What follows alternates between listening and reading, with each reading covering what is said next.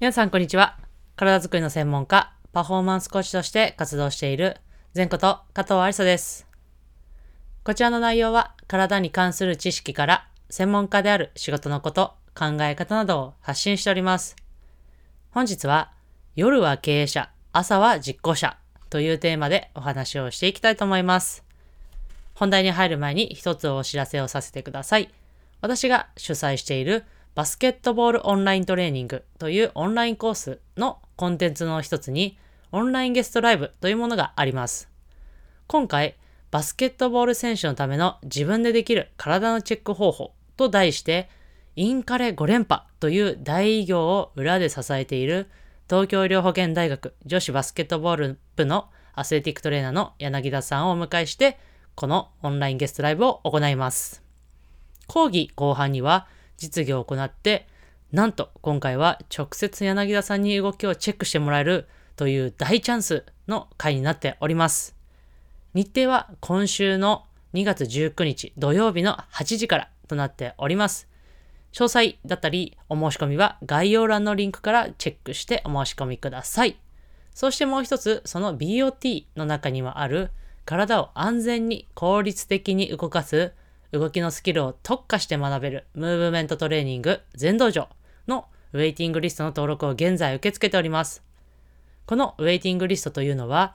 一般の方よりも早く、そして特典付きでお知らせをもらえるものとなっております。ムーブメントトレーニングにご興味ある方は、概要欄のリンクからチェックしてご登録してお待ちください。はい、という形で本日はですね、北野由依賀さんという方の内定者の手紙の第1巻、仕事が遅い人と言われないための10のチェックリストという本のものから、今回はですね、抜粋して、ぜひ皆さんにもシェアをしたい内容をお伝えしたいと思います。この本はですね、Kindle という、えー、デジタル専門の本になっておりますので、かなり格安でこう見ることができますので、ぜひ今回の話を聞いて気になった方はチェックしてご購入してください。はい、という形ですね。ちょっと仕事というか、まあ、他のことにも生きてくる内容だと思いますので、ぜひご自身、ご自身のですね、この活動だったりとかに置き換えて考えていただきたいなと思いますが、まあ、仕事が遅いとか、まあ、例えば一日の中ですね、その、これこれの勉強したい。例えば英語、英語の勉強をしたい。何々の資格の勉強をしたい。と言っても、なんか忙しくてできなかった。なんかなんか、こう、時間がなかった。みたいな感じで一日が終わるっていうことも結構あるんではないかなと思います。そこでですね、こう、その北野さんはですね、まあ、本の執筆から、会社の取締役など、こう、やこうかなり多忙な方で、その多忙の中で、こう、いろんなその執筆もそうですし、その仕事も行っている中で、まあ、どうやってやっているのかというところで、経営と実行分離の法則というものを用いて、そういうものをこう解決しているそうです。まあ、具体的にこれが何なのかっていうのをですね、今お話ししたいと思います。具体的には、要は夜に経営者になる。経営者になるというのはどういうことかというと、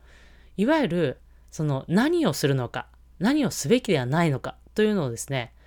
こう整理して、まあ、タグ付けしたりとか、そして次の日、要は次の日のスケジュールを立てる。要は経営者になるっていうのが、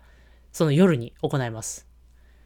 そして朝は実行者ということなので、その朝からその夜に立てた経営者とし、自分自身の経営者として立てたスケジュールを実行していくというのが、いわゆる夜は経営者で朝は実行者という経営と実行分離の法則というものになっています。例えばですね、その北野さんの本に書かれている例を、えー、立たせていただくと、例えば、カフェに行くでスイッチを、パソコンのスイッチを入れるっていうので、えー、5分。そして、前回の原稿の見直しだったり修正を10分。